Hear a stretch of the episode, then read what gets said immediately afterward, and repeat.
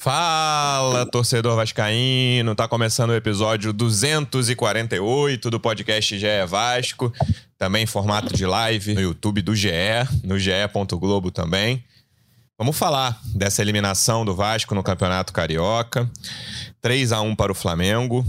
Achei que foi a melhor atuação do Vasco nos três confrontos contra o Flamengo, mas a gente vai discutir se meus companheiros aqui concordam, o que que precisa mudar, fazer um balanço, né, desses primeiros meses de 2023 do Vasco.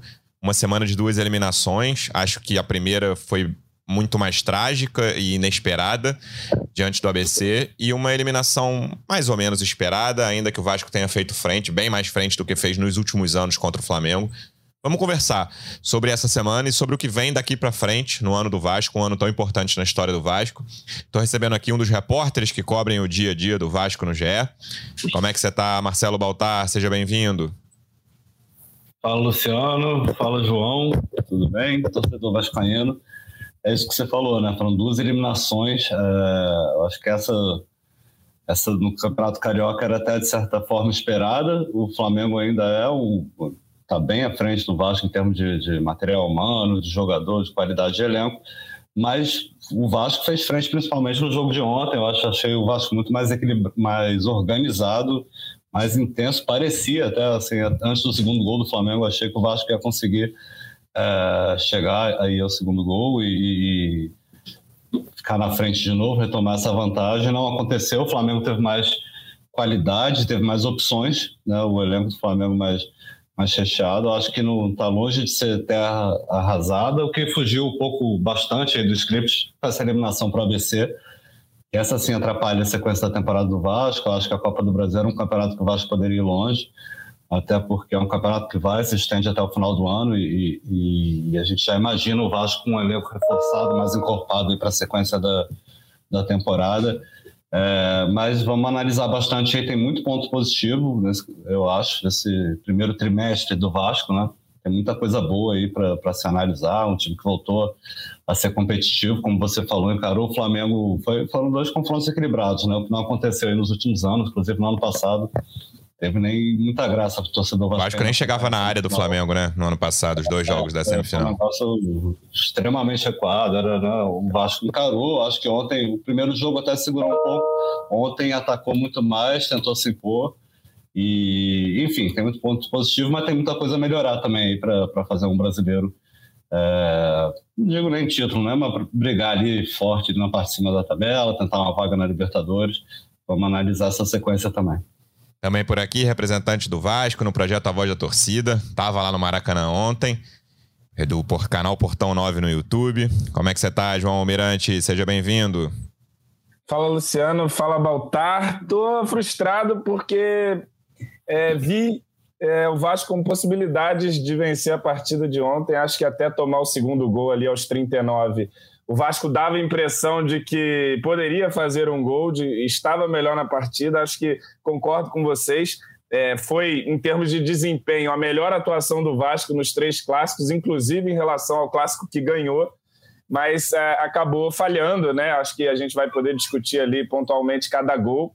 No jogo da outra semifinal, um jogo mais franco, um jogo que taticamente não, não foi tão encaixado do Vasco, a gente falhou muito, né? Entregou um gol é, com o Capasso e isso acabou determinando também o andamento do segundo jogo, o fato da gente ter perdido a vantagem e tal. Mas acho que ontem o Vasco fez um jogo em que conseguiu limitar muito o Flamengo ofensivamente, anulou a rascaeta do jogo com a entrada do Rodrigo ali numa marcação individual. É, isso prejudicou os caras. A gente conseguiu marcar no campo de ataque em vários momentos, deixar o Flamengo sem saída de bola, obrigar o Flamengo a dar chutão, Flamengo fazendo cera contra o Vasco da Gama no Maracanã e o Vasco perdeu ali as suas chances. Né? Não foram nem tantas chances claras, mas foram momentos em que o Vasco teve volume, chegou ali na frente da área e acabou errando um passe, errando um cruzamento ou até mesmo a finalização e não conseguiu transformar esse volume e esse controle nos momentos em que teve do jogo é, no placar. É, acho que isso também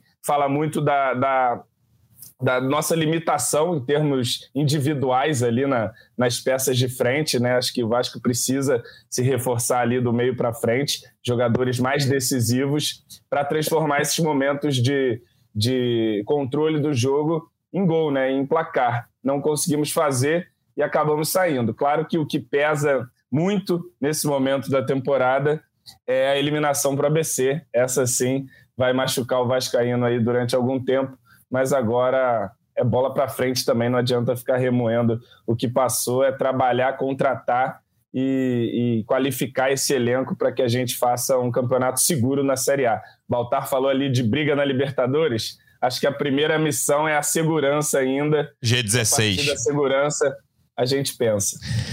Eu depois em grupo ontem à noite, Baltar, depois do jogo, eu tava até tentando lembrar e não consegui uma resposta satisfatória.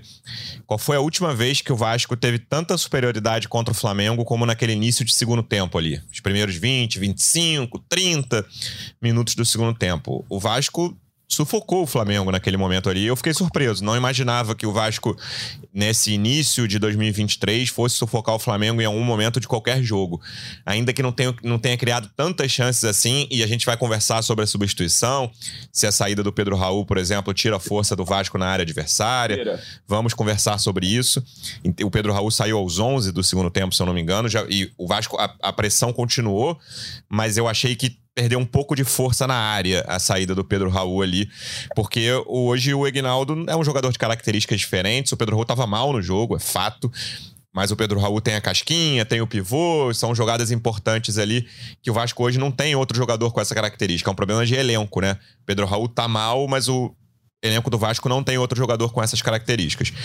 Mas falando do jogo como um todo, é um jogo que o Vasco começa direitinho, vamos dizer assim, né? Começa bem mas toma o gol, um lance que tem incompetência do Vasco, sorte do Flamengo, né? Porque o Rodrigo dá um passe ali na fogueira pro Puma, o Puma não consegue o domínio, o Ayrton Lucas rouba, e aí o chute do Pedro tem o desvio do Jair, que engana o goleiro. Já, teve até naquele delírio coletivo de Léo Jardim, gente dizendo em falha do Léo Jardim, pelo amor de Deus, zero falha do Léo Jardim nesse gol. E aí. Minha falha é, o, é a, a principal do lance é a bola forçada do Rodrigo. Não precisava, tinha passe mais simples para fazer. Mas é aquilo também, se você não força uma bola, você não joga o jogo, né? E, enfim, eu acho que. Mas não precisava e o Puma acaba é, dominando, mas desequilibrado, com a Ayrton já chegando. Eu vi alguém falando de falha do Puma, eu achei mais do Rodrigo a bola na fogueira do que do Puma. É, mas, acho compartilhada, mas um pouquinho mais do, do Rodrigo também. E aí, entre o gol do Flamengo, primeiro gol do Flamengo e o gol do Vasco, é o pior momento do Vasco no jogo, né? O Flamengo cria umas chances ali, chute de fora, mas chega o gol no momento que o Vasco tava até meio sem saber o que fazer, meio abatido, mas no lance de escanteio, capaço, muita gente falou em redenção nessa hora, ah, por causa da falha no primeiro jogo, capaço faz o gol. Ele foi lá em cima, hein? Foi lá em cima, cabeceou bem. O Piton. Ah, ele tem muita presença de área. Né? É, ele, ele no jogo aéreo é bastante bom mesmo, com a bola no pé e mar... tem algumas questões também. Vamos falar. E aí o primeiro tempo termina equilibrado e, cara, aí o segundo tempo foi o que eu comentei aqui. para mim foi um, um sufoco do Vasco em cima do Flamengo. O massacre é, é, forte, porque não teve tanta chance assim. Mas o Vasco controlando absolutamente o jogo e um Flamengo que, cara o Vitor Pereira nada. tirava. Eles tiveram que tirar a Rascaeta. É, tirava Gabigol, né, botava, trocava ali. Teve um momento que tirou o terceiro zagueiro, mas não a linha de três zagueiros, porque o Thiago Maia foi pra linha, depois botou um terceiro zagueiro de volta. Ele. O Vitor Pereira tentando achar várias alternativas e não conseguia, cara. Eu achei que ele não Sim. conseguiu melhorar o time até o Rodrigo e o Capasso cometerem dois erros absurdos, assim. Rodrigo não tem como perder aquela bola ali. Pô, o Barbieri falou que foi falta na coletiva. O Barbieri é muito chato com a arbitragem, cara. Eu gosto do trabalho dele, mas ele é muito chato. Foi absolutamente nada.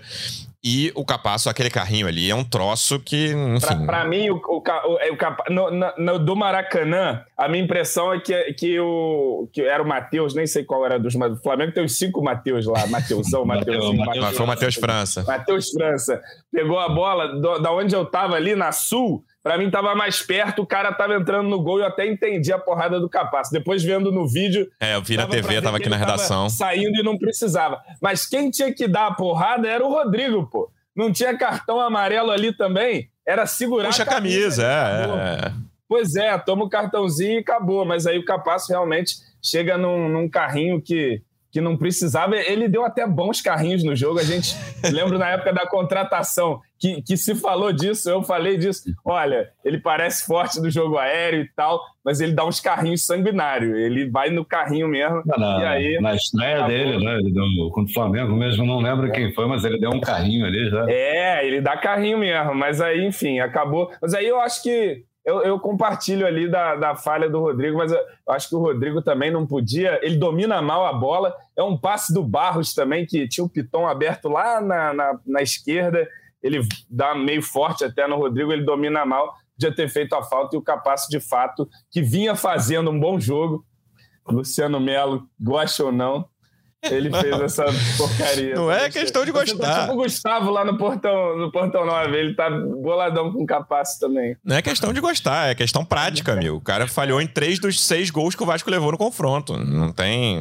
E aí fez, e fez três, um, né? Três? Ué, o último gol do Flamengo também, né? O último gol de ontem ali. Ah, né? mas o último gol, a gente tem que falar um detalhe do último gol, que aquilo ali é lance de pelada, né? O Pedro bateu a falta uns cinco Sim, metros na frente da onde fato, a falta foi marcada. Fato. Bateu é aquele, rápido e o juiz é aquele lance que se o gol junto no último gol, pô. Tá se tivesse um a um o jogo, esse gol não seria validado, né? É, pois é. É, é mas valeu 46 segundo tempo, beleza. O Vasco precisa virar. É lance de pelada, aquilo é lance de pelada. Mas o Capasso podia ser um pouquinho mais rápido, né? Ele, ele é lento, né?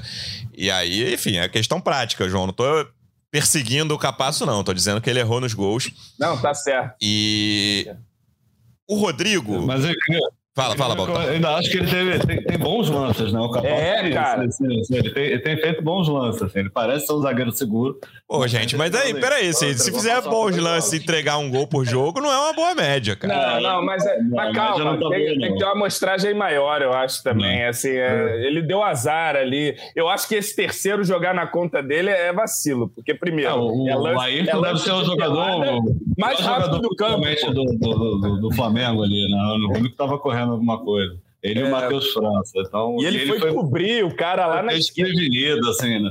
Eu acho que nesse lance, se a gente olhar, o Léo, ele podia ter parado na frente da bola, mas não deixar bater a falta da onde foi batida. Mas aquilo ali é lance que na pelada manda voltar. Se o cara bate ali aquela distância ali, o contra-ataque, rapaz, não, não funciona não. Mas enfim, né? Eu acho que foi, como você disse, um lance que só foi validado porque o jogo já tinha ido embora, mas não deveria, não. É, assim, o, o que ele fez no primeiro jogo é algo inigualável que a gente nunca viu. Os erros é. de ontem, principalmente o, segundo é mais, o segundo gol é mais grave, é um erro que assim, a gente já viu gente fazendo pênalti bobos, né? Em, em Vasco Flamengo, em outros jogos. O erro do primeiro jogo é algo que eu nunca vi parecido. O, aquele ali a gente já viu, mas é um zagueiro que precisa ficar ligado. Assim, ele, ele é muito bom na bola aérea, ele é limitado com a bola no pé, né? Nos passes. Mas no combate ele parece ser bom, mas, cara, não dá para ter um zagueiro que entregue tanto. Claro que não, não dá para cravar é. que ele vai entregar um gol por jogo, né? Que eu acho que ninguém, nenhum zagueiro vai entregar um gol por jogo. Mas é um cara pra gente ficar ligado. E eu acho, e aí, em relação a reforços, a gente vai falar mais pra frente de reforços. Não é a prioridade a defesa. Mas eu. É. Todos os reservas da defesa me preocupam hoje. Não tem um que eu esteja tranquilo. Lateral direito, zagueiro pela direita, zagueiro pela esquerda e lateral esquerdo. Não tem um que eu fale, pô, esse, esse, esse reserva aí me deixa tranquilo. Mas os quatro titulares, o Capasso é o que eu ainda tenho mais interrogação, assim. O Léo provavelmente é o melhor jogador do Vasco no ano, né? Se a gente pensar em, em média. Nem acho que tenha feito um grande jogo ontem, não. E o Piton fez ótimo jogo ontem. Ótimo. Acho que foi o melhor do Vasco no jogo. O Piton. Gostei muito do Puma também, cara. É. Eu vi algumas cornetadas, mas eu gostei, cara. Ele deu várias inversões maneiras.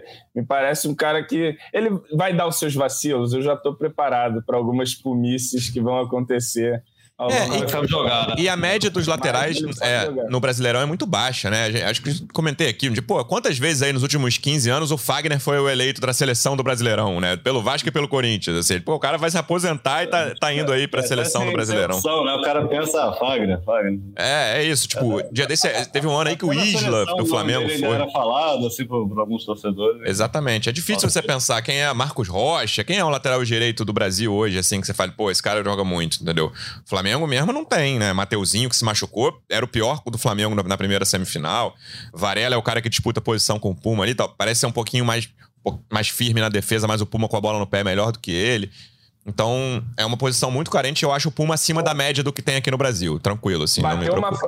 E acho que já pode até se candidatar ali para bolas paradas, tá? Ele Pô, aquela falta ali. ali Puta. Acho que foi a melhor chance do Vasco, assim, aquele chute do Andrei também, mas aí o jogo já. Não, já tava 2x1. Um. Cabeçada do Egg. É, a cabeçada, cabeçada do, do Alex, que é uma bola que vem da esquerda e o Alex tenta cabecear, o Santos tá meio adiantado, Alex, e a cabeçada do Egnaldo. Tem essas duas. São as, as, três chances: a falta do Puma, a cabeçada do Alex, que é a primeira de todas, quando o Pedro Raul. Acho que o, o Egnaldo tinha acabado de entrar, o, o narrador, o Luiz Felipe Freitas da Casé TV, até se confunde achando que tinha sido o Egnaldo, ele tinha acabado de entrar, mas foi o Alex.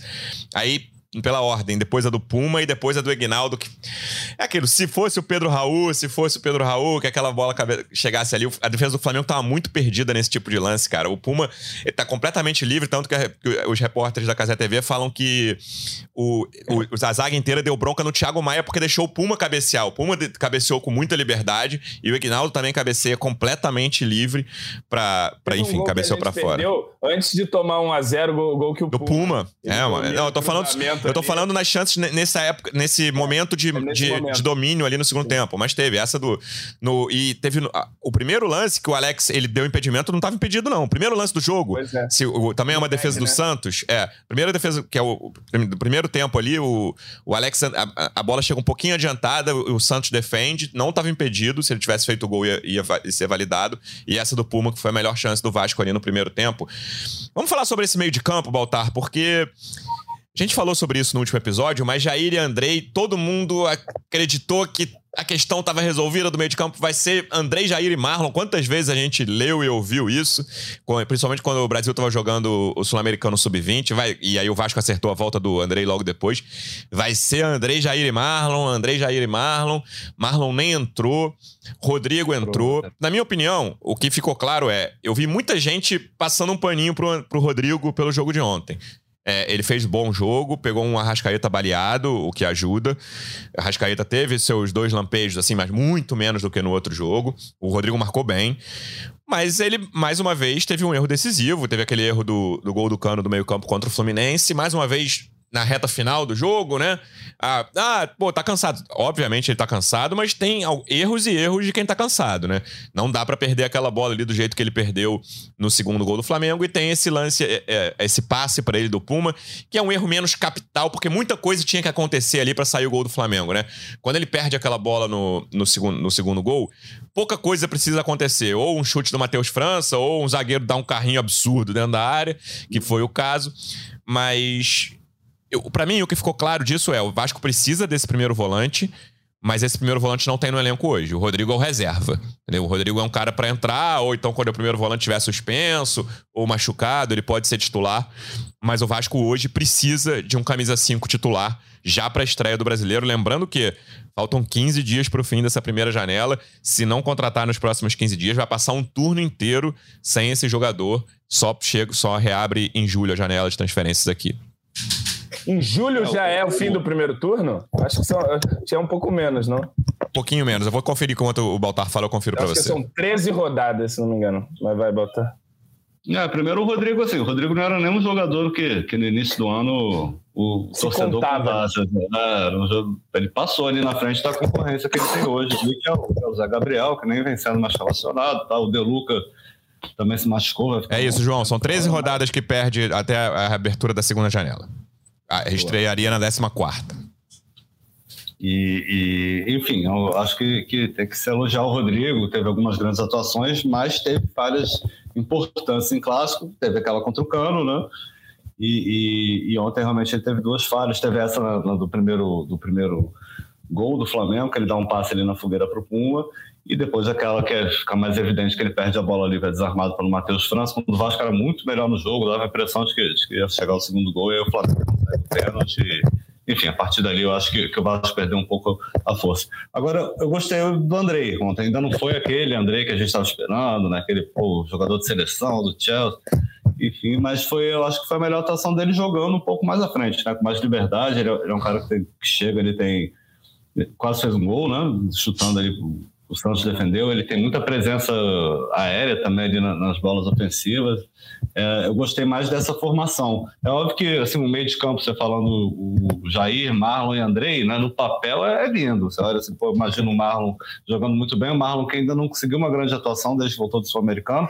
Ele, fez, ele entrou né? bem no clássico que a gente ganhou. Primeiro, né? Ele é, entrou rabiscando tudo ali.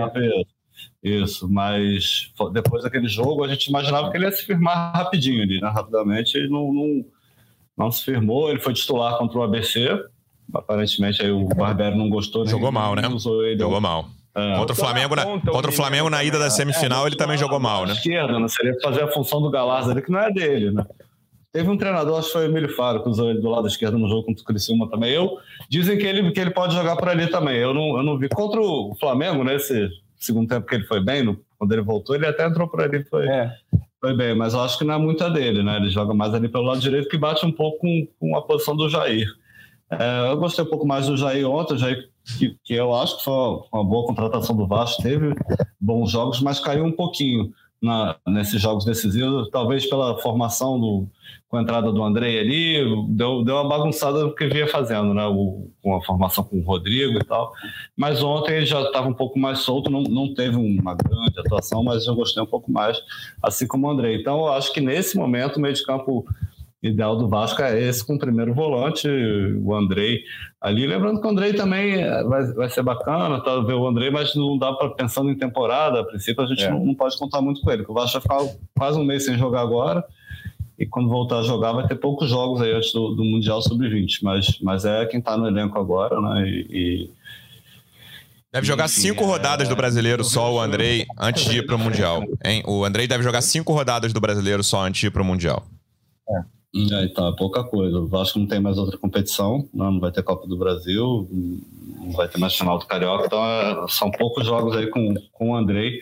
Mas ontem eu achei, eu gostei da atuação dele, ele foi, foi do, dos melhores. Agora falta força ofensiva ali pro Vasco, né? Eu achei aquele melhor momento do Vasco, o Flamengo também tava uma bagunça ali atrás, né? o Vasco tá com muita facilidade para chegar. O Flamengo não conseguia passar do meio de campo, mas faltou ali poder de decisão, né? O Pedro Raul não estava num, num, bom dia, me pareceu, além de cansado, como o Barbieri falou, também sem confiança, né? O Pedro Raul, desde que chegou, tem, tem mostrado essa coisa de cabeça, assim, né? Que, que, que, ele parece sem confiança, fica nervoso com os erros, né? Aquele pênalti que ele perdeu contra o né? e, e enfim, o PEC, a gente sabe que é um jogador que vem evoluindo, mas eu acho que não dá para contar com um PEC assim, para ser titular no Campeonato Brasileiro. Pode ser que ele seja, que ele se mantenha, mas o que a gente viu do PEC nas últimas temporadas é fazer, são, são bons campeonatos estaduais e no brasileiro ele, ele tem muita dificuldade até para fazer gol. Os números dele são muito baixos assim, de, de gols do Campeonato Brasileiro. Eu acho que o Vasco precisa de mais um atacante, não que seja um centroavante, mas mais de um atacante que faça gols ali, que, que ajude o Pedro Raul uh, nesse quesito para não ficar tão sobrecarregado. Gostei do Alex Teixeira, acho que foi um dos principais jogadores do Vasco aí nessa semifinal. É, já não tem mais aquela potência de, de, garoto, tem algumas limitações, acho que até física, de velocidade e tal. Mas é um jogador que eu acho que o Vasco pode contar para o Campeonato Brasileiro, talvez para disputar vagas, chegar mais um camisa 10. Acho que vai precisar contratar, né? Parece que não conta, está contando muito com o Nenê para a sequência, então, o único meia que tem ali no elenco é o, né, é o, Alex. O Marlon poderia fazer essa função, mas a gente nunca viu o Marlon de, de camisa 10. Acho que não é bem por aí que, que, o, que o Barbieri pensa para ele. Então, tá faltando um pouquinho de, de poder de fogo mesmo para o Vasco ali, para definir. Tem mais opções. A garotada é muito boa. Eu acho até que o Eric Marcos, o Flamengo estava com um buraco ali do, do lado esquerdo do ataque do Vasco, né? No segundo tempo, o Cebolinha não estava aparecendo, só estavam os três zagueiros perdidos ali. Eu acho que poderia ter explorado um pouco mais aquele lado.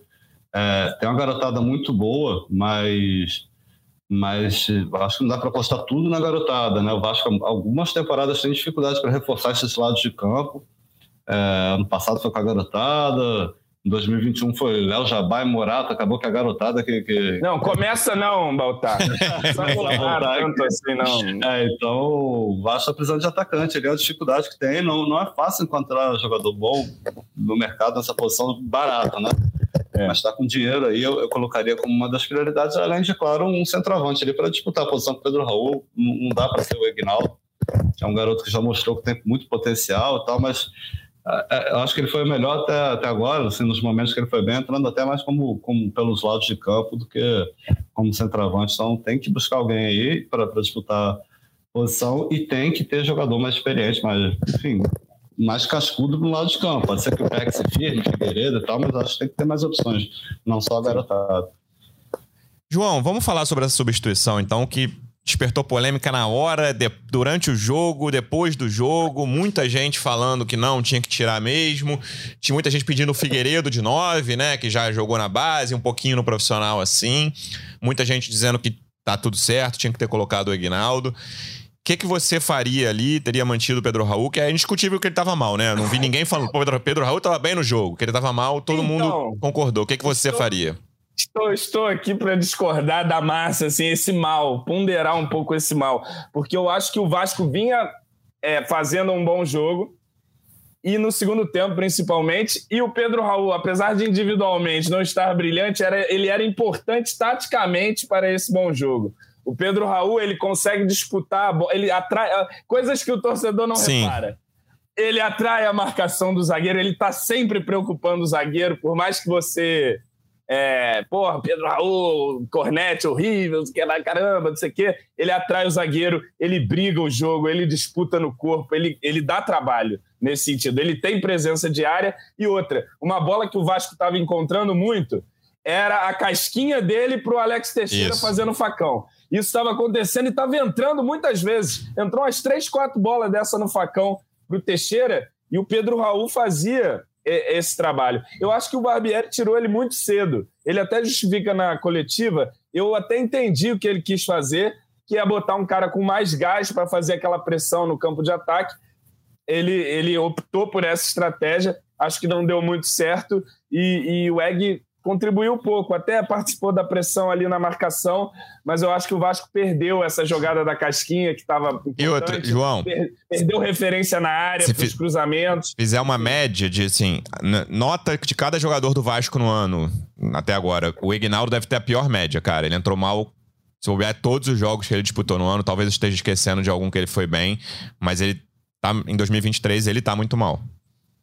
Tá, é, e, e, assim, é um garoto, né? Acho que também o Aguinaldo tem que estar tá ali no fim da fila, ali no elenco do Vasco. Isso é, um, é o fato da gente estar tá entrando com o Aguinaldo ali. É uma prova de que o nosso elenco não está Sim. perto de estar pronto ainda, né? Mas, enfim, acho que talvez uma tentativa com o Figueiredo, que nunca entra de centroavante, né? Esqueceram que o Figueiredo já foi centroavante um dia, porque eu acho que ele seria capaz de fazer essa pressão e acho que seria capaz de disputar o jogo é, no alto e tal, fisicamente mais parecido com o Pedro Raul do que o Egnaldo, que é de movimentação, até porque o Egnaldo entrou de centroavante, mas logo ele virou ponta também. Quem foi fazer hum. ali a, a, referência foi mais o Alex, que estava também um pouco desgastado, mas não gostei dessa substituição, embora sim, eu entenda também que, que o treinador ele olha ali para o banco, o, tá vendo o jogador cansado, ele justifica a substituição pelo cansaço do Pedro Isso. Raul também, então tem a, condição física ali.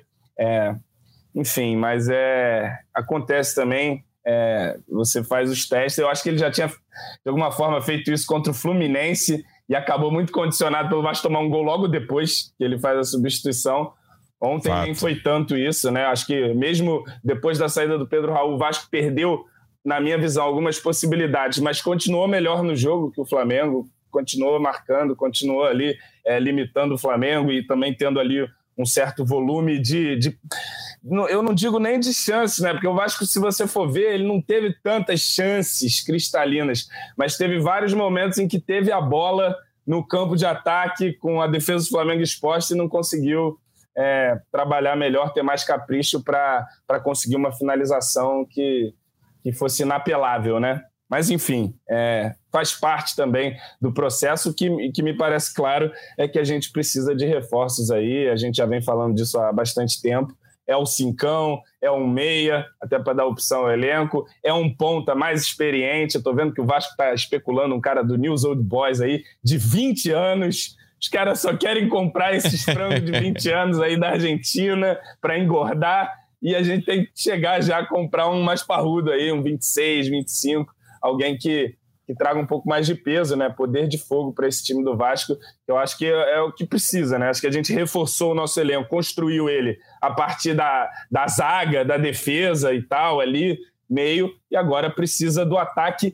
E no fim das contas, é o ataque que define o jogo e é o dinheiro que define o jogo. Essas posições você precisa botar dinheiro para resolver. É meia, ponta, são jogadores caros e jogadores que fazem a diferença. Vamos ver. Não sei se virão nessa primeira janela, mas talvez na, na próxima que você tem um, um, leque maior de opções, né, de jogadores na Europa e tudo mais, é, a gente consiga. Em relação ao banco, Baltar, eu vi uma galera falando, pô, o Vasco perdeu porque não tem opções no banco. Assim, é indiscutível, né, a diferença entre a qualidade do banco do Flamengo e a qualidade do banco do Vasco. Mas no fim das contas, nesse jogo específico, o Vasco perdeu por erros individuais de titulares ali, né? Do segundo gol, principalmente. O Rodrigo e o Capasso já estavam em campo. Mas o Vasco tem, por ser. Todo o pessoal fala que é uma creche o banco do Vasco, né? Com o vovô Nenê ali. Então, tem garoto no, no banco. Esses caras oscilam. Vovô Nenê e os sete anões. É, pô. esses caras oscilam. E aí, por exemplo, ontem eu vi uma galera falando: ah, o Marlon e o Figueiredo não entraram. Cara, o Barbieri, isso eu concordo. Por exemplo, os dois caras que entraram depois do Ignaldo, o Ignaldo não, não tá nesse, nisso que eu vou falar. O Eric Marcos e o Barros eram caras que perderam um lugar na fila meio sem merecer. Eles estavam bem. Sempre que eles entraram, eles jogaram bem. O Eric Marcos fez uns joguinhos ruins, mas média tava bem. E aí, quando o Marlon e o Figueiredo voltaram de lesão, voltaram meio juntos ali, né? Acho que um jogo de diferença ali de um pro outro, eles tomaram a frente do. do principalmente do Eric Marcos, né? O, o Barros não é exatamente a mesma posição, o Barros foi mais. Perdeu quando o Andrei chegou, voltou da seleção e, e pôde ser utilizado esses caras estavam bem, sim. E o Eric, cara, contra o ABC, eu falei que no podcast pra mim ele foi o melhor do Vasco num jogo horroroso, que ninguém jogou bem. O melhor deve ter sido nota 6 e foi o Eric Marcos. Esse, esse melhor do Vasco contra, no jogo anterior para mim. E aí, esses caras vão muito né, essa fila vai mudando muito, porque são jogadores que oscilam, né? O Marlon voltou bem naquele jogo do Flamengo primeiro, que o Vasco ganhou 1 a 0 mas depois jogou mal, tanto na, na ida da semifinal contra o Flamengo, quanto contra o ABC quando foi titular, foi mal. Figueiredo foi mal, Figueiredo faz a falta boba da, do primeiro jogo da semifinal, que sai o terceiro gol do Flamengo, comete uma falta do Ever, o Everton Ribeiro, já tinha tocado a bola no bico da grande área ali, ele faz uma falta sem nenhuma necessidade. Não estava entrando bem também. Vira isso, assim, os garotos oscilam muito e esse banco, a ordem vai mudando, né? O Egnaldo era um que estava lá no fim, mas é o reserva do Pedro Raul hoje, né? O Vasco não tem outro, como a gente falou aqui sobre necessidade de contratar outro centroavante. Aí se vai ser titular, porque já virou, né, João? Antes era uma sombra do Pedro Raul. Agora eu quero um titular absoluto, porque o Pedro Raul vai pro banco. Mais um camisa 9 o Vasco precisa para isso, na minha opinião é indiscutível. E esses caras vão oscilando muito, por isso que é preciso, assim, por exemplo, o Sacha que tá aí sendo comentado. Cara, o Sacha é jogador tranquilo para ficar no banco, entendeu? O Vasco precisa de, desse jogador, o Vasco precisa compor esse banco de reservas, de reforçar esse banco de reservas com jogadores que o Vasco, o banco hoje é a base, contando que o Nenê não vai ficar pro, pro brasileiro, uhum. o banco hoje só tem garoto, cara. Não, é aquilo que a gente falou, o, a garotada tem, tem dado uma resposta positiva. Eu acho que o Eric Marcos, a média da temporada é boa, o Barros também foi outro que não estava nem na fila, a gente não imaginava, entrou Barbieri gostou dele nos treinos e, e, falou também que o Abel teve, ajudou, o Faro também, também indicaram depois da copinha que ele fez. E são garotos que, que entraram bem, que mostraram, deram uma resposta no, no estadual. O Barros entrou até em dois clássicos, né? É, contra o Fluminense e Botafogo, que ele surgiu ali como titular. Mas não dá para ter um banco assim só contar com a garotada, porque vai oscilar, principalmente no campeonato como o Campeonato Brasileiro, jogos fora de casa muito complicados, adversários todos fora, você pega uma sequência. Muitos, muitos desses moleques estreando em Série A. É, pois é, né? Vai lembrar, lembra o pássaro que fazia a minutagem de cada um na série. Ai, você tá querendo hoje, hein, Baltar? Porra. Aí, enfim, Vasco, acho que é um elenco muito inexperiente, ainda precisa dar, dar um pouco mais de experiência, ter, ter, ter, jogador mais cascudo e não só no ataque, como a gente falou, né? É, nas laterais, né? Hoje a gente está vendo o Riquelme está próximo da volta, mas ainda são, na lateral esquerda o Vasco parece não contar mais com o Edmar, né? que, que eu imagino que, que deixe clube aí nesse Campeonato Brasileiro, mas na lateral direita chegou o Paulo Henrique, que eu imagino que, que vai dar mais qualidade, ali a gente não viu jogar ainda, não, não estreou, mas, mas é um banco de muitos garotos, muitos garotos muito inexperientes, eu acho, para o campeonato como o brasileiro. O Vasco está pagando ainda pelo, pelo que foi as últimas temporadas, né? Foram as últimas temporadas, especialmente a temporada passada, quando se reforçou muito mal, assim, né? Subiu muito por conta da garotada. Então, manteve a garotada, que foi bem, mas fez uma limpa quase que geral no, no elenco. Então, reformulou. Então, você não tem aquele carinha que ficou ali, pô, que era, era de elenco, né? Não, isso aqui vai ficar para compor elenco. Foram muitos poucos, né? É, até falava que o Yuri ia ficar, o Yuri saiu. Você, você tem um elenco que está tá tendo que reformular. Eu entendo, não é fácil contratar 20 jogadores, 25 jogadores, formar um elenco totalmente novo, né? Isso que o Vasco está fazendo, aproveitando a garotada. É. Mas, mas a ideia é que chegue aí, fala, você tem cinco jogadores, reforça até o Campeonato Brasileiro. É, eu acho muita gente para o Vasco contratar em duas semanas aí, mas eu imagino que chegue pelo menos três, e aí sim, e até porque nessa, nessa época do ano a temporada está meio que em andamento, né? É difícil, vai pegar nenhum cara ali que se destacou no estadual, talvez trazer alguém do mercado sul-americano, mas é difícil trazer alguém da Europa agora. É, eu acho que a janela do, do, meio do ano, já com o campeonato em andamento, vai ser, vai ser mais farta para o Vasco, é o que eu imagino, né? Ah, mas ah. agora dá para trazer os reforços pontuais, pelo menos, para encorpar esse elenco para começar o Campeonato Brasileiro. Porque é um campeonato que machuca muito, tem muita lesão, suspensão, enfim, você tem que ter um elenco. O nosso bom GE Vasco disse que vai chegar a cinco contratações, não disse? Manu ah, prometeu. É.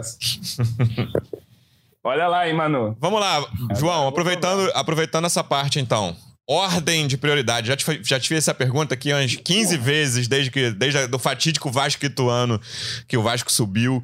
Já perguntei, ordem de prioridade de posições. O que, que o Vasco precisa? Pensa em 4 ou 5. A Manu falou 4 ou 5, tu já meteu 5 aí para cobrar é. a Manu depois. Lembrando, mais uma vez, que a janela fecha dia 4 de abril, daqui a 15 dias. Sua ordem de prioridade, qual é?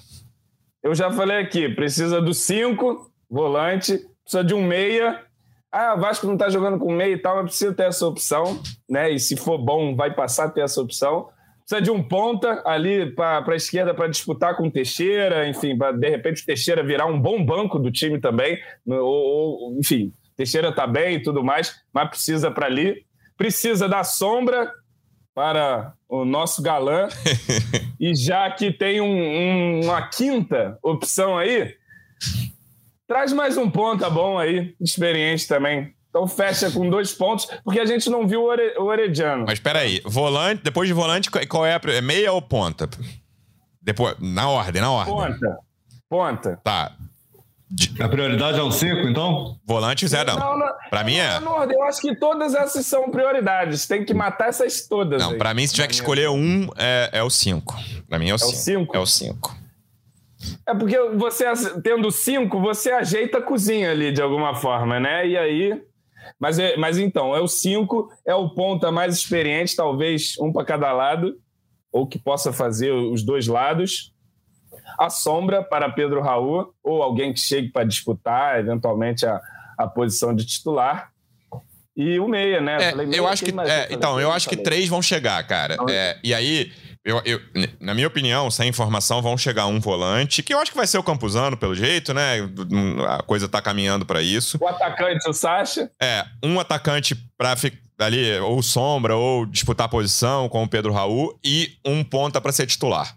Acho que esses três chegam. O resto eu tenho minhas dúvidas, mas eu preciso, na minha opinião, precisaria de mais de desse meia, sabe? Um meia, se não para ser titular, mas com, com condições de ser titular, que não seja um titular absoluto, mas que possa brigar ali. Eu queria mais esse meia também. Mas eu tenho minhas dúvidas, assim. Eu tenho, tendo a apostar em três reforços. E você, Baltar? Eu também acho que vai ser por aí, três reforços. Eu acho que o Vasco deve ter gente caminhada já, porque tá, tá, tá trabalhando nisso já para trazer essa janela. É... Mas geralmente falam cinco, quatro, cinco, chegam três, né?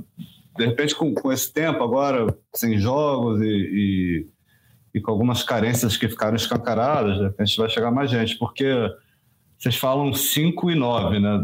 Eu, assim, o Rodrigo, eu acho que também seria bom ele ser um bom reserva, né? É isso, Mas é eu, isso. Teve, teve falhas e tudo, mas o Vasco tem, tem um cinco, tem o Andrei que vai sair. Mas, mas para a sequência da temporada, vamos supor que o Rodrigo seja o titular. O Vasco não tem um reserva para ele. Não, não tem no elenco assim, um reserva. O Zé Gabriel, acho que, que o Vasco não é. conta mais. O, o De Luca está machucado, enfim. E, e, assim como o Pedro Raul também. Eu não vejo o Aguinaldo como, como um reserva. O Pedro Raul tem uma lesão muscular, vai ficar aí 15, 20 dias fora não dá para. Nesse momento, o Aguinaldo não, não, não, mostrou nessa temporada que merece ter uma sequência como titular. Então, então, são posições que o Vasco não tem mesmo, não conta com o jogador. Assim como se o Nenê sair, não vai ter um reserva para o Alex Teixeira. Então, não, é, assim... são, são, muitas carências. Ali no meio de campo você ainda consegue enrolar, improvisa ali o Marlon, joga com, com o meio de campo ali, bota um outro ponta, mas mas o Vasco ainda tem carência também em relação à quantidade de jogadores. Então... Completo tá, tá, na, tá na cara que não, não vai ficar, né? É isso, é isso. Vai começar com na lateral esquerda. O Piton, Deus me livre, se machuca. O que, que acontece na lateral esquerda? Eu não sei. É, o, o, o Magno Lemos mandou um comentário aqui. Não é do dia para a noite que o elenco vai se encaixar e entrosar. Esse ano ainda vai ser apertado, mas se os caras ficarem focados e trabalharem duros, podemos classificar para a Libertadores. E aí eu venho para exatamente queria puxar esse assunto contigo, João. Na tua cabeça de voz da torcida do Vasco, eu sei que você adora ser chamado assim. Eu adoro. Qual é a tua expectativa para o Campeonato Brasileiro, que é o que restou? Faltam 38 jogos para o fim do, da temporada do Vasco. É um Campeonato Brasileiro diferente dos últimos, né? O Vasco tem uma expectativa um pouco, um pouco maior, porque vamos combinar que faz muito tempo que o Vasco entra para ficar no G16 do Campeonato Brasileiro, da Série A. Dessa vez eu, eu acho que é diferente, mas para mim não é tão diferente assim. Qual é a tua expectativa para essa Série A? Cara, vai depender de como esse elenco vai se completar aí. A gente precisa precisa saber qual, qual vai ser dos reforços. Mas eu espero e acho que o Vasco tem obrigação de brigar do décimo para cima. Acho que o Vasco. Obrigação do décimo para cima? É? Não, não, não. Assim, eu acho que essa é a expectativa da voz da torcida. que a gente consiga não sofrer. Para mim, Abel Braga, não sofrer é estar tá ali em nenhum momento pensando em rebaixamento. Acho que você ficar ali no meio da tabela e tal, aí ganham dois jogos, empolga. Caraca, ali tal, tá o sétimo ali a três pontos e tal, ficar nessas situações que o Vasco, inclusive, viveu em campeonatos como, por exemplo, 2019. É, o time ali ganhava duas e tal, encostava. Acho que o Vasco tem que fazer um campeonato sem sustos e dependendo dos reforços, como as coisas se encaixarem, de como vai ser a janela é, do meio do ano também, que pode qualificar, como é que vai ser o encaixe do trabalho, a gente pode ir é, aumentando as nossas expectativas ou reduzindo, né? Vamos ver aí o que, que, que, que acontece. Agora, eu acho que, que se for briga por rebaixamento, vai ser frustrante. Acho que o Vasco tem que estar com uma Sul-Americana ali, é, no mínimo garantida. Tudo bem que todo mundo vai para a Sul-Americana, quase, né? Mas ali, meio de tabela, brigando ali para encostar na, na, no primeiro pelotão. Acho que é isso. É, é um campeonato forte, claro, muito equilibrado, mas eu vejo o Vasco entrando para competir nele. Acho que o Vasco é, mostrou que tem capacidade de ser competitivo. É, e, e, claro, precisa ainda de reforços. Evidentemente que a tabela do Campeonato Brasileiro foi escrita pelo paparazzo rubro-negro, né, meu amigo? Porque começa Galo, Palmeiras, porra, Galo fora. Palmeiras que não perde um jogo, sei lá, há sete anos aí, desde que o Abel chegou, não, não perde uma partida. Aí é complicado, né? Tudo para ser um Vasco e Bahia ali na terceira rodada em São Januário já quente, já com a galera tensa. Depois tem clássico do ah, Fluminense. Aí aquele gol do Arthur tabela... Salles no início do jogo do Vasco e Bahia. A tabela começa pesada pro Vasco, mas é aquilo também. Se ganha do Galo no Mineirão, meu amigo, eu estarei aqui neste podcast, voltando de BH, porque eu vou para BH ver esse jogo. Voltando de BH falando que nós vamos para Libertadores e, e vamos, somos líder do campeonato de repente já. É, cara, eu, eu imagino um pouco abaixo do décimo lugar, mas é. não muito, assim. É, e pode ficar, é isso, assim. Eu imagino algo entre. Aquele, o intervalo entre décimo terceiro. É, é eu ia falar exatamente isso, cara. Eu ia falar exatamente isso. De oitavo a décimo terceiro, é onde eu imagino o Vasco. Tivesse que chutar hoje aqui, talvez eu falasse décimo primeiro, alguma coisa assim. E. Não, e assim, é, minha única expectativa, Baltar, eu acho que mesmo a galera do Vasco, quando fala publicamente, que é pé no chão, claro, né? É, eles imaginam não ficar disputando contra o rebaixamento até o fim, né? Até essa entrevista do Abel aí, que esse negócio de sofrer é difícil, hein, Abel? Pô, é. pô contra o ABC, a torcida do Vasco já sofreu. Objetivo, né? Sofrer exatamente, né? Exatamente. Não, não, mas não sofrer para mim é outra coisa, ele vai falar. É. É, eu imagino que a expectativa interna também seja não ficar disputando contra rebaixamento enfim, ou em momento algum, ou só no comecinho, nas duas primeiras rodadas e depois sair disso. É, lá dentro é essa conversa também? É, eu acho, assim, eu estou até um pouco mais otimista que vocês. Eu, eu acredito que o Vasco também tem essa meta de, de, de, tentar pegar uma vaguinha na Libertadores, porque assim, se a gente tiver aí oitavo colocado indo, acho que até às vezes tem possibilidade do nono. É, o brasileiro é meio que, que, que, muito equilibrado ali. Tem ali um pelotão da frente, cinco primeiros, cinco, seis, depois. Se, quando tem essa possibilidade é. de abrir do vaga, é um negócio, eu acho que o, Vasco. Eu mas acho, também, como você falou, que, o que vai distar é essa janela do meio do ano. Vai ser a primeira janela da, da, com a 777 à frente, uma janela de, de meio de ano que, que, assim, o Vasco foi muito, no início do ano, foi aqui no mercado brasileiro, a gente viu tirar jogador do Corinthians, são Paulo não tirou nenhum craque deles, mas tirou jogadores titulares, né? E, e, vamos ver qual, qual, é o grau de investimento que eles estão planejando, porque na janela de mediano você pode. O mercado na Europa se abre, né? Você pode pegar um jogador lá, trazer um ou dois caras que vão qualificar muito o elenco. É, a, gente quer ver o que vai. Também pode sair jogador, né? O Vasco também tá, tá sempre que, que o Brax fala, ele fala, não, vai chegar gente, vai chegar também vai sair. Então, quem se destacar aqui também para ser vendido, eu acho que não, não custa muito, chegando numa boa proposta. Então, o Vasco é um clube que está em reformulação, está bem claro em todas as entrevistas do Barbera, todas as entrevistas da diretoria, está reformulando e eu acho que, que no meio do ano aí é que, que vai, vai dar para a gente ter uma ideia melhor. A tabela no início é, assusta um pouco, né? Vocês já falaram, um é pouco. bem complicado, então, então Marcos seria, muito seria muito ruim o, o Vasco começar lá atrás, né? Porque já começa aquela coisa, perde a confiança e fantasma do rebaixamento. O clima gostoso para esse Vasco e Bahia na terceira rodada já está escrito, João. Já consigo ver o clima em São Januário. O Vasco caiu, o Vasco chegou a liderar. Eu lembro da gente falando aqui, pô, dá para Luciano é. dá para brigar por título, tá? A gente lembro, lembro bem disso. Aqui. Cara, o ânimo e a expectativa é muito condicionada também por, assim, resultado, cara. Pô, é, uma, uma derrota pro ABC é capaz de você olhar para a tabela do brasileiro, né? 19 derrotas. Padrão, né? Eu acho que o Barbieri tem feito um bom trabalho. O Vasco tá, tá com um padrão de jogo. Agora, assim, um campeonato como o brasileiro é muito difícil, né? Porque é jogo dentro de casa, fora de casa, você perde um jogo, perde o jogo. É, é, é ter consistência, ter elenco para conseguir encarar isso. E...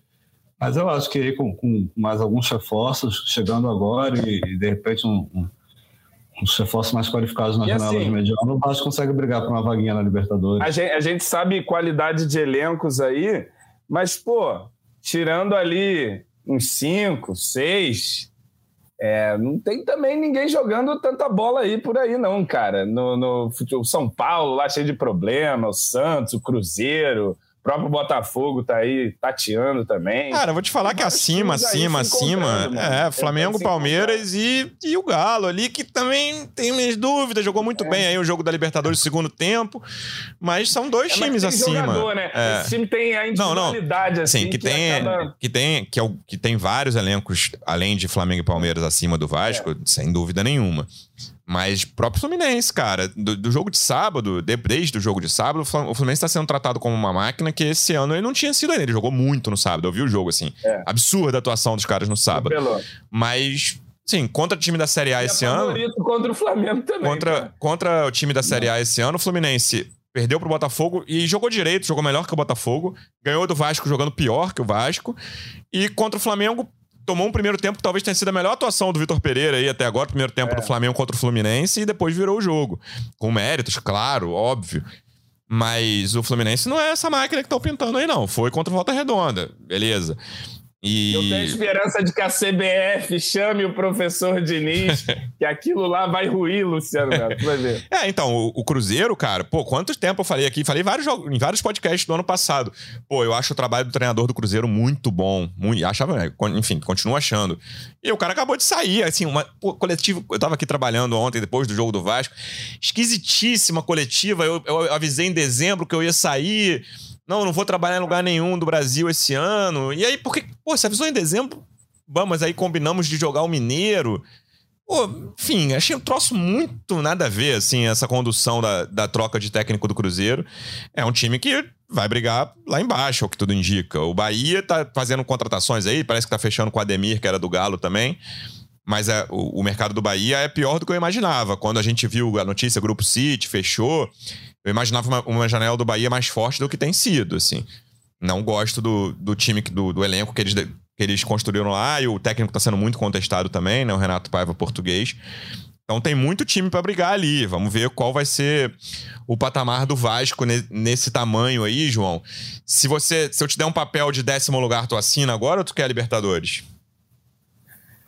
Pô, eu, eu quero ver ainda o que, que vai ser capaz de fazer esse time, as contratações aí. Mas um décimo lugar, pô, se tu.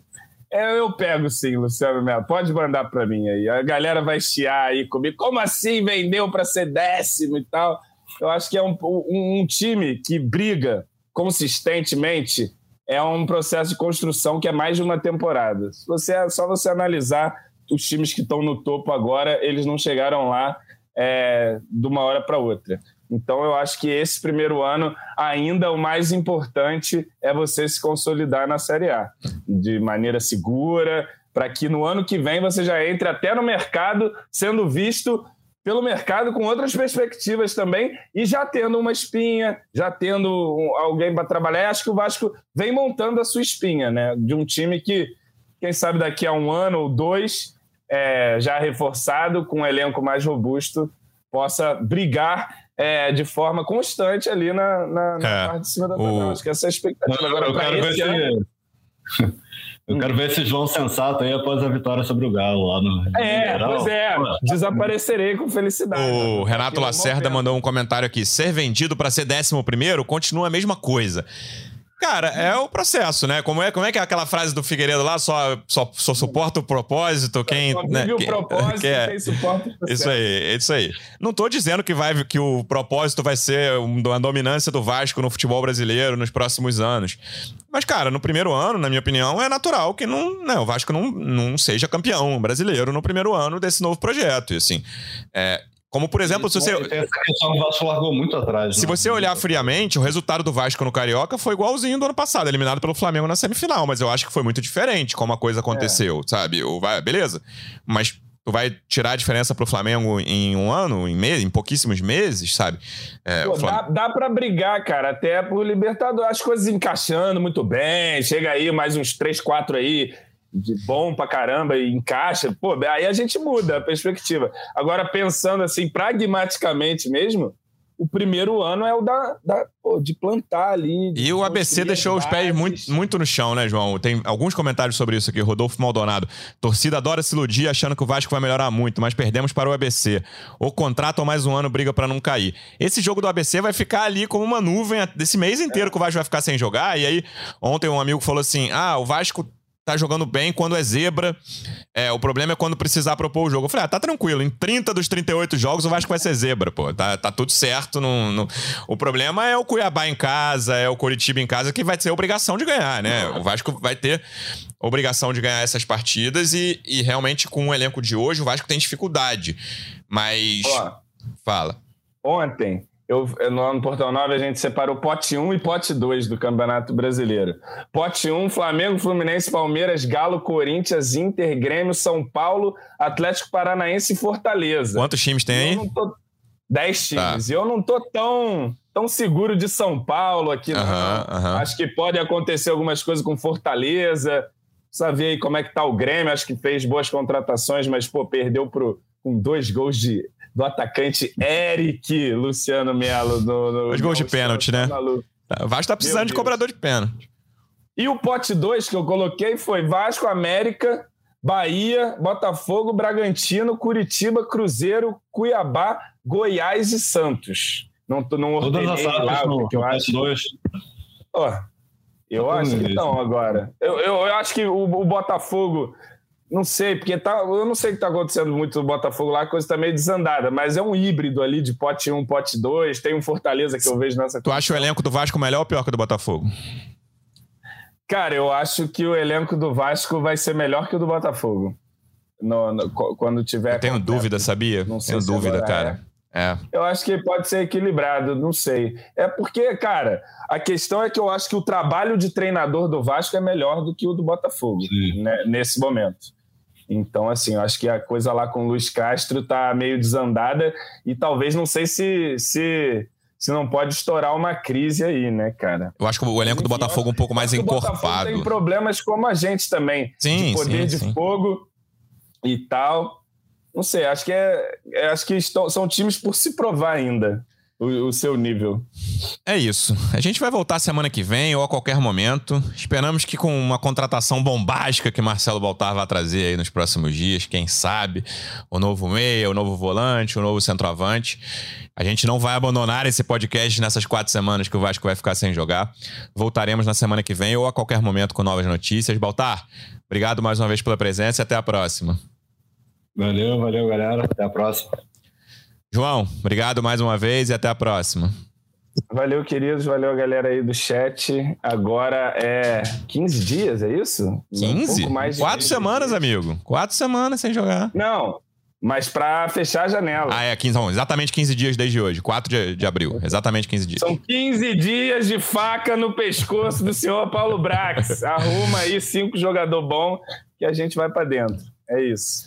É isso, torcedor Vascaíno. Obrigado mais uma vez pela audiência. Até a próxima. Um abraço. Vai o Juninho na cobrança da falta.